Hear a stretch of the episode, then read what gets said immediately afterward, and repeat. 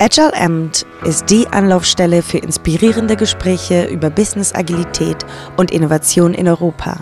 Unser Podcast bietet Hintergründe und Fallstudien aus der Mitte einer der größten Quellen agiler Meinungsführung weltweit, Accenture Solutions IQ. Welcome to another edition of Agile Amt.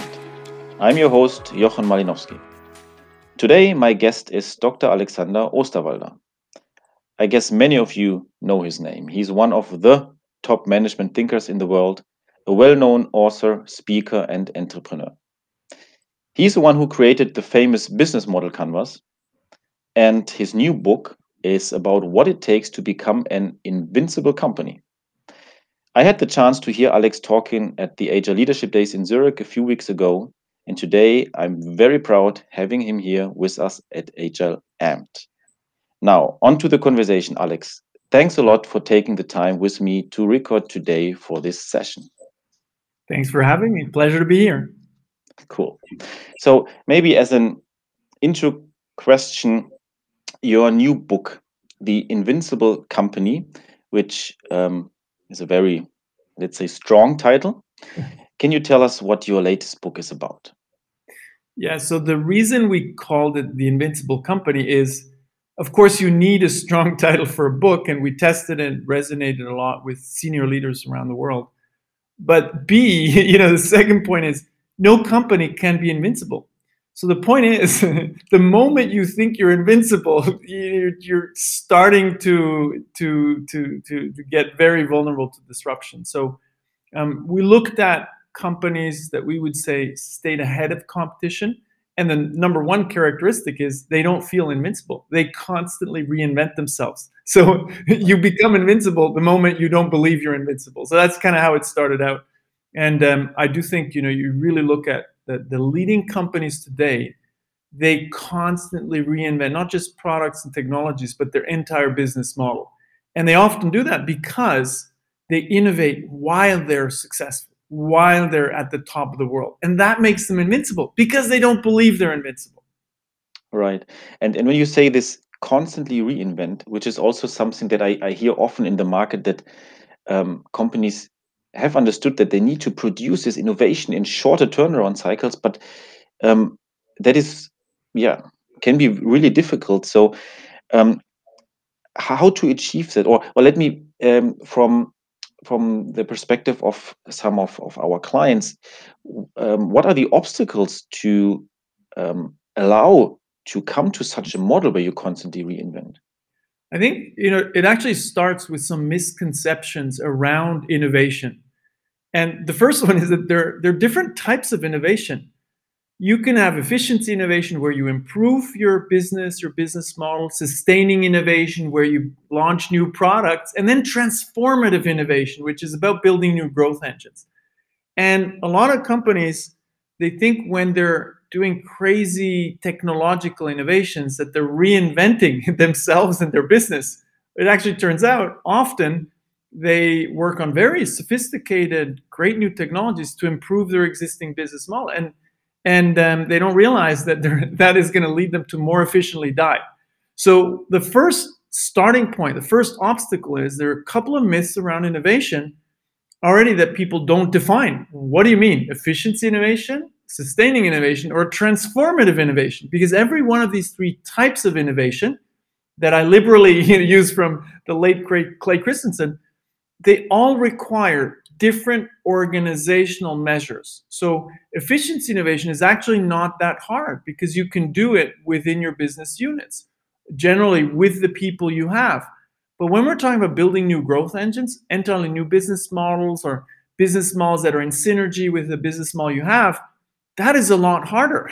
but already, that kind of basic understanding doesn't always exist, in particular in leadership circles where we need to create the ecosystem for innovation to happen. So I do believe today the top of many companies don't understand innovation well enough to really get it to flourish. I'm not saying, you know, there's nothing going on and most companies have innovation, but I would say that senior leaders don't always put in place the right ecosystems for bottom innovate bottom up innovation, in particular transformative innovation, to actually flourish. So I would say today the biggest obstacle is the lack of understanding of how innovation really works in the top leadership, including the board of directors. Because you take a, you know, senior leadership is, is hired, take the CEO, is hired by the board.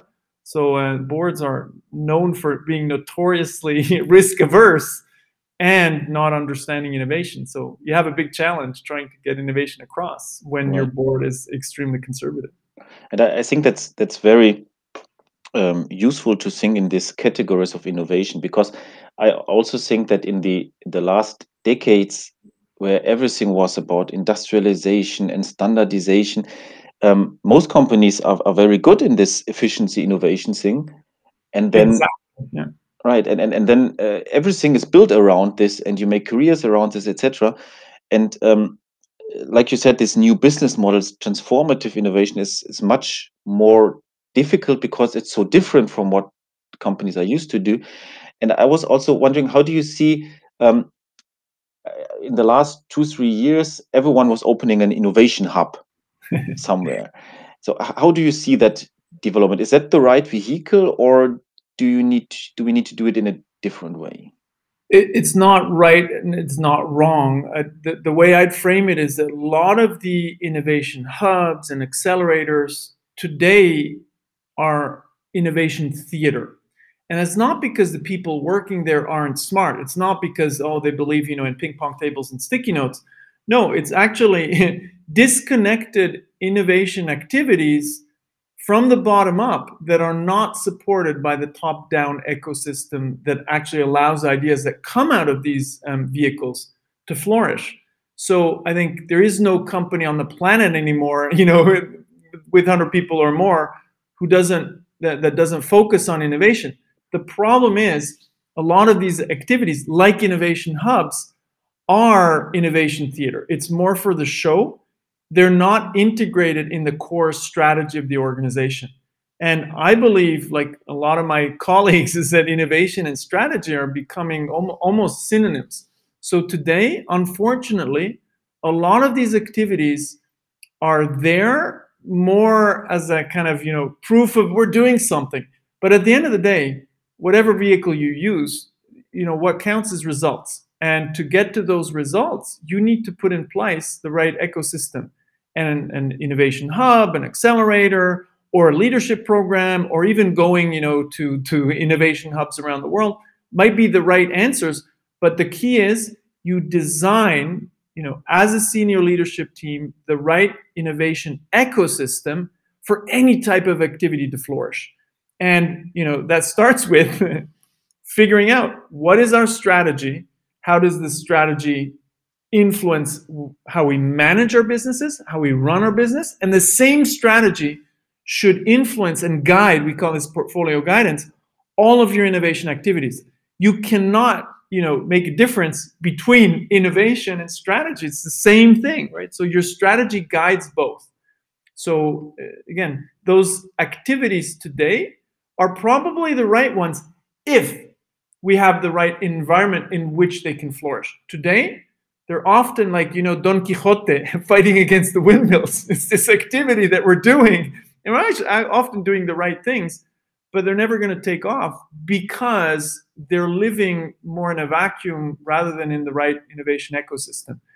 And and that is that is frankly a tragedy because you might as well you know burn the money on a pile rather than uh, than putting them into activities that don't achieve uh, results and outcomes because that's the only thing that matters at the end of the day. Is there a result from my innovation activities? Yeah. And and you just talked about this having the right ecosystem. And i um, i often ask myself if it is possible to implement such an ecosystem and that mind such a mindset in really large complex corporations. Now you have some of these examples in your book. Maybe for the benefit of our listeners can you give us maybe an example how a large complex organization was establishing such a model, procedure, processes to allow for uh, transformative innovation? Yeah, a couple of things, right? Number one, innovation is bottom up. But we need to get away from this idea oh, innovators are pirates or rebels. Because actually, historically, we kill pirates or rebels. so if you call yourself an innovation pirate, well, you're out for getting killed. So what we need is people, the ideas come bottom up um, from you know the customer contact. Will the ideas and the projects are bottom up, but they can't flourish if we don't create the top down support.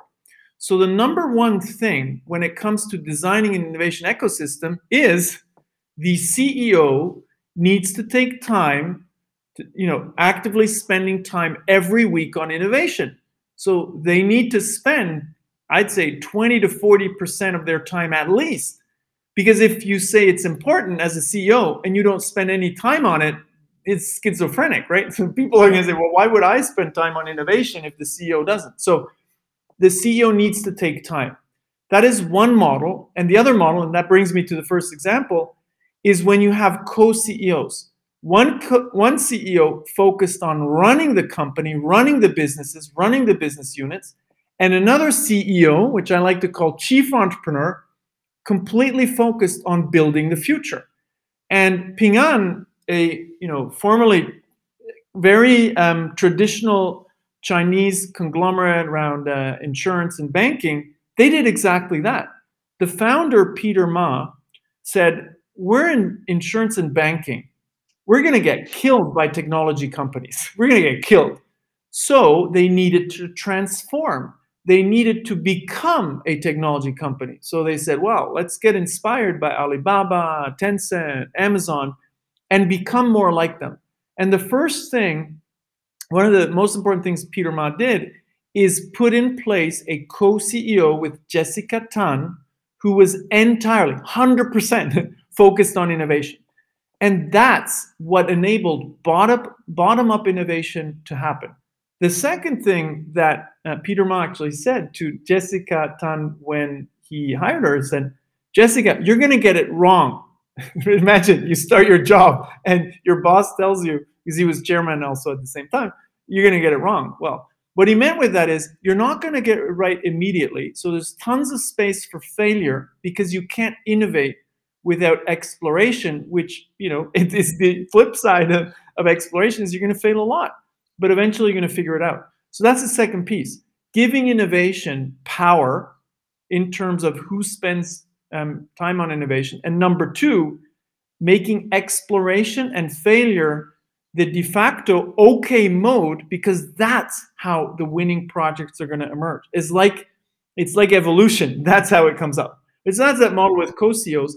The model that I like with a CEO taking time is Logitech, where Bracken Darrell reinfused an entrepreneurial spirit. He spends 40 to 60% of his time on innovation. So, the number one thing to create an innovation ecosystem is the org chart. You do need the CEO or a co CEO to spend time on innovation. If innovation has no power, it will never happen. And it's not about selecting the projects top down. It's not about saying this needs to be done or that needs to be done. It's that the leadership creates the ecosystem. And that's how the bottom up projects will actually succeed. So I'd say if you do that, the rest, you'll figure it out. Right. I think that is. Um, I like first of all that that you say you need to make it explicit, right? By by by showing it on the CEO level that it's not uh, something uh, that someone is doing and it's not really important, but it's important to the CEO. That is it's actively involved and i think that's right. the key right? Because obviously you know every ceo talks about innovation and they they invest in innovation. But actively seeing there is a you know a position in the org chart at the very top where there is time being invested in innovation to unlock all of the blockers to take them away. If you don't see that you're never going to be able to attract innovation talent. So famously you know jeff bezos before he retired from the CEO role, he used to say, Amazon is the best company on the planet to fail. And what he meant with that is not operational failure. So you don't build a warehouse and fail and keep your job. But in innovation, there are tons of examples. You know, typically the team that was managing the uh, Kindle Fire phone, that was a big failure. what did he say? What did Jeff Bezos say? I'm not going to fire those people because basically we lost so much money. I want to capture the insights from that investment. And it was okay to fail because actually Alexa came out of that. So it's really, really important that you give innovation power and that you create that space for exploration to happen. And that can only happen, as you said, top down, making it serious, you know, serious commitment. And I can see it. I need to see it. Yeah, and and just like you said with uh, innovation, everyone says we need to be in, innovative, etc. But you know, to really show that it's a top level thing, that's that makes it different. And also, I was just thinking when you talk about failure, that is also one of the things everyone is talking nowadays uh, about, also in the HR culture, etc. And everyone would agree to yes, we allow failure. But if I then look at the companies, do they really allow failure? Yeah. Hmm, maybe not, right? And that maybe a question um, Huge point. Yeah. Yeah, exactly. So, so, so, what what do you think of because that that requires really a true mindset shift, and yeah. and, and the difference in how you evaluate people and how careers are made. So, exactly. do you have any recommendation how to establish such a true failure culture in a company? Yeah, and look, there's a backlash, right? So everybody says, no, no, no. When people tell me, Alex, don't talk about failure, talk about learning it's so stigmatized. No, it's not about learning, and failure is never the goal, but it's an inevitable side consequence of experimentation. And you can't innovate without experimentation. So, what you clearly need to distinguish is already between different types of failure, right? Operational failure or exploration failure. So, and basically, that comes back to exploit, explore there is a place where you manage your business. If you're running, managing a supply chain, well, guess what? Failure is not an option. So you'll have KPIs around, you know, 100% uptime and all that, and that's okay. But those are execution KPIs to run a business. What we need to make very clear is the process of inventing new stuff, business models, value propositions, even improving processes, you know, making an app for the sales force that's exploration. That requires a different process to reduce risk. That requires different KPIs. So the first thing we need to do is distinguish between execution processes to run a business. There, failure is not an option. Or exploration processes where we're inventing something new. And that could be a small new thing like oh, we need a couple of new features for our application for the Salesforce. That's a small exploration. But even that you will do differently because you don't know how the sales team is going to react to these features. So you test them, right? Okay, you got it wrong because you did it cheaply, you can adapt. Now imagine business models. You don't invest, you know, 5 million into a team and their idea because they're going to burn those 5 million by building something. So you need different KPIs you're going to measure something completely different for that different process. You're actually going to measure how good are they at reducing risk? How many experiments have they run? How much have they made progress from idea to a real business? And here's what's really important you need to make it okay for them actually to kill a project. So think of every company. We have all these zombie projects that shouldn't get funding. Why do they get funding? Because nobody wants to admit that it was a failure. So you need to make it safe, right? This whole uh, psychological safety by Amy Edmondson is, is very en vogue because nobody will admit failure if you don't say that was an exploration process. It's okay to fail. No, actually, even better, we're going to put in place a KPI at the company level where we look at how many projects we killed and it's the general rule is if you're not killing nine out of 10 innovation projects, you're probably not innovating or you're forcing your teams to succeed. I say condemned to succeed, meaning because they have to hide their failure, they're probably not going to call it a failure or they're going to play it safe. So they won't fail, but they're not going to work on a breakthrough innovation because it's too risky. So what you need to distinguish is KPIs for running a business and KPIs for exploring new stuff. And you give at the end of the year, either a person is in one block or another. And if they do both, well, you need two sets of uh, feedback mechanisms one for how well did they manage what they needed to manage, and one, how well did they explore what they were supposed to explore. So it's completely different set of mes- metrics for a different process. And I admit I I haven't seen that at many companies that they really distinguish it like that. Um, as you just talked about um, how such an innovation process could look like, and that you you you need to kill nine out of ten, etc. Um, what is a typical, you know, size of so how many things do I need to start typically, and uh, Yeah. is the process of killing it? Could you uh, tell us how you what you So, propose? so and and I you know this is actually very important. I'm- With some of the companies we work with, we introduced a kill ratio. and what do we mean with that? When you explore, you can't pick the winner. The first thing you need to actually admit, and not all leaders nor doers understand that you can't pick the winner. An idea might look great on paper, but at the beginning, you can virtually not distinguish good ideas and bad ideas because they're all going to look great in the spreadsheet and in the PowerPoint. So, first rule is you can't pick the winner. So, you're better off exploring three, four, five ideas in parallel to have one winner. But now here's the ground rule the bigger you want the winner to be, the more you need to invest in different projects. So, it's the portfolio approach. So, you diversify risk by making small bets, and then you only make follow up bets in those teams that found some evidence when they started to experiment.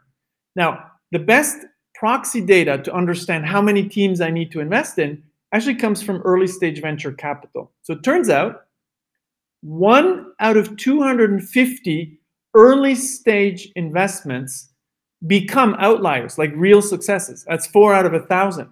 Right. So if in a company we want a big success, an outlier, we need to accept that the data in the closest proxy in early stage venture capital is, you know, four out of a thousand, one out of 250. If we don't respect that, we're basically saying that entire profession of venture capitalists, their only their job is to pick the winners. If they can't admit, they, they actually, if they admit that they can't pick the winners and they invest in a portfolio, guess what? Then we in established companies should probably be humble enough to, to also admit that we can't pick the winners. So if you need a really big success, you should actually invest in 200 projects. But the key here is you make small bets first, and then after three months, you kill 60 or 70% of those projects, or to make it less aggressive, you successfully retire those projects, and then only 30% get follow up investment.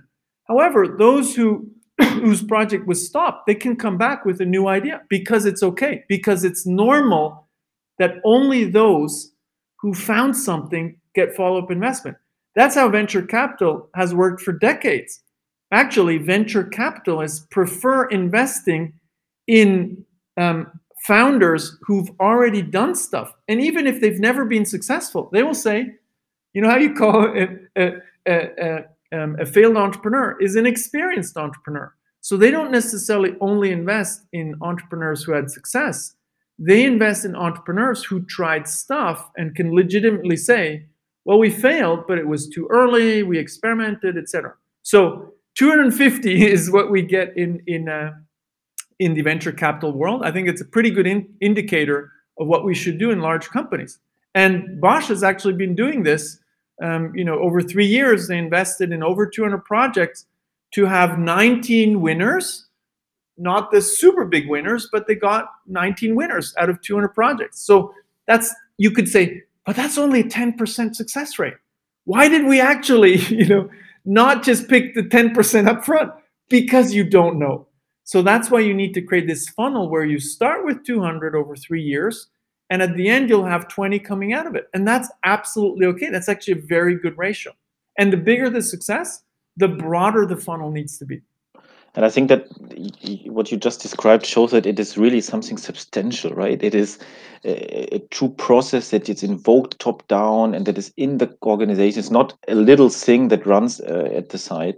Exactly. And- it's not the pirates, right? You're exactly, not. it's not the pirates. And I was just thinking, as you you you had this distinction between exploit and explore. Yeah. And uh, we were talking that um, in the last decades, a lot was done in the exploit uh, area, and a lot of, of leadership and managers made their career in this area. Yes. What is your view?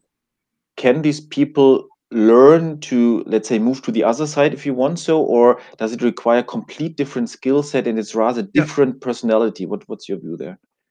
So for a long time, I wasn't actually sure if um, managers could become these entrepreneurial leaders because you know the best examples we've seen with uh, Steve Jobs and all of those who you know Michael Dell, all of those who were able to create long-term innovation ecosystems were entrepreneurs. But the, there are also managers who have that entrepreneurial spirit. Bracken Darrell typically is a great example, CEO of Logitech. He was never an entrepreneur before. He's not a founder entrepreneur. He was brought into Logitech um, to infuse this entrepreneurial spirit. So I do believe it's possible, but I also do believe there needs to be something that's there. Some people are a lot more comfortable and a lot better at managing the existing. And some people are, you know, more on the explorer side and are comfortable with ambiguity and know what needs to be done to infuse this entrepreneurial spirit. And then there's the very, very rare breed of people who can do both. But the secret is they surround themselves with people who have, you know, the different aspects that they need. But I do believe that, as you said, a lot of the leaders today, they come from a world where the exploration was less important than managing the existing right? Improving processes you know being very lean in the you know traditional sense was extremely important. And that's those are the leaders we find at the top but it's changing. So i'll give you one example. Um, best buy in the us was going bankrupt and then they brought in hubert joly who turned around the company and he also you know once they fixed the core put in place with Corie Barry a person who is leading innovation leading the strategic growth office. And she is now the CEO after Hubert Joly retired. So what we're seeing is a change that it used to be that we picked CFOs, chief financial officers, and chief operating officers to become CEOs. So more the operational side, right? Running a business. Today, we're slowly seeing um, the growth side becoming more important. So we are seeing a change in the type of people and uh, skill set that is making it to the top. And that's a great example. Or take, you know, Ping An that I mentioned. So uh, Jessica Tan is co-CEO. Her only job is inventing the future. And in that case, they created a dual model. So I do think it takes a completely different type of, um, of CEO. Some um, manager CEOs can become entrepreneurial CEOs, and and some it's just not their thing, right? This is not a value judgment. Right. It's just yeah. not their thing. You need both. Here's here's the thing. You need both in your company. You need both types of leadership always. That's why I'm a big fan of the co CEO. Generally, people say co CEOs don't matter. But if they're so different, the turfs that they have to manage, managing the existing, managing the future, it can actually work. So there is a shift in terms of the skills that we need to see at the top, but not a replacement. It's both. It's and. The problem is if you if you just have the managerial skills and you're good at managing a company, guess what? You're in banking, you're in pharma, you're managing a dying business model. So the challenge in many industries is let's take the car industry. I'm going to speak to the top leaders. I won't mention which company, one of the top three car um, manufacturers about innovation. So they are all managing dying business models. So if they can't, you know, have leaders at the top that are very entrepreneurial, that can think outside outside of their traditional industry because industry boundaries are crumbling, those companies are going to die. They're going to disappear. They're going to disappear with a disappearing business model. The car industry is not going to look the same in five to 10 years. And it's not just they're going to build electric vehicles because their competitors, take Tesla, Tesla's not a car company. It's right. software first, and they're making solar panels and, and batteries to put in the. So, so if you are you grow grew up in the car industry and you've always managed a car business, well, guess what? You're probably a car person. You don't understand that the world tomorrow is not about car companies. It might actually be solar panels that are going to power the electric vehicles. So there's a big, big shift. Yeah. Big, big shift. Yeah, I, I do do also see that it it requires probably more disruption than we see uh, today, right? It's just the surface. We're scratching at the surface. What is the disruption that's happening today is just going to accelerate in 10 years. We're not going to recognize many of the industries like pharma and banking. Exactly. And I think that's what you made very clear that it's really a, a massive shift required. It's not a little thing here and there. Um, Alex, uh, unfortunately, I have to say we are coming to the end of our podcast today. If I think of we touched on so many topics. We, we discussed this differentiation between types of innovation, which I think is, is very important to think about. Am I talking about efficiency innovation? Am I talking about true new business model transformative things? Um, you talked about establishing the right ecosystem and this combination of innovation from bottom up, yes, but we need this top down C level support. And you had this example of co CEO, which is just responsible for innovation. I, I like this a lot. And I, I admit I haven't seen this at the companies I work for. So that is uh, truly something that uh, we need to see more often. I think you also touched on this uh, allow for failure, this this difference between exploit versus explore, and that we do need to have different KPIs for that, and do not treat everything with the same um, mechanism. And also then this portfolio approach that you cannot pick the right uh, winner. Um, and also you, you touch based on on leadership requirements and the substantial shift required. So I, I think a lot to take with us today. So, Alex, thanks again for your time with me and us today. It was a real pleasure, and uh, thanks for the great conversation. Wonderful questions. So it allowed me to be a little bit all over the place, but I think it's really, really a big change also in the ty- types of organizational innovation that we need to see happening um, for companies to be actually ready for for what's going on in the world. True. I think much more needs to come there. So, thanks again, Alex. And to all listeners out there, thanks for listening to this edition of Agile Amped. If you learned something new, please tell a friend, coworker, or a client about this podcast and subscribe to hear more inspiring conversations. Thank you very much and see you next time. Goodbye. Danke, dass Sie Agile auf Deutsch gehört haben. Weitere inspirierende Gespräche und Talks finden Sie auf unserer Website de.de solutionsIQ.com. Bis zum nächsten Mal.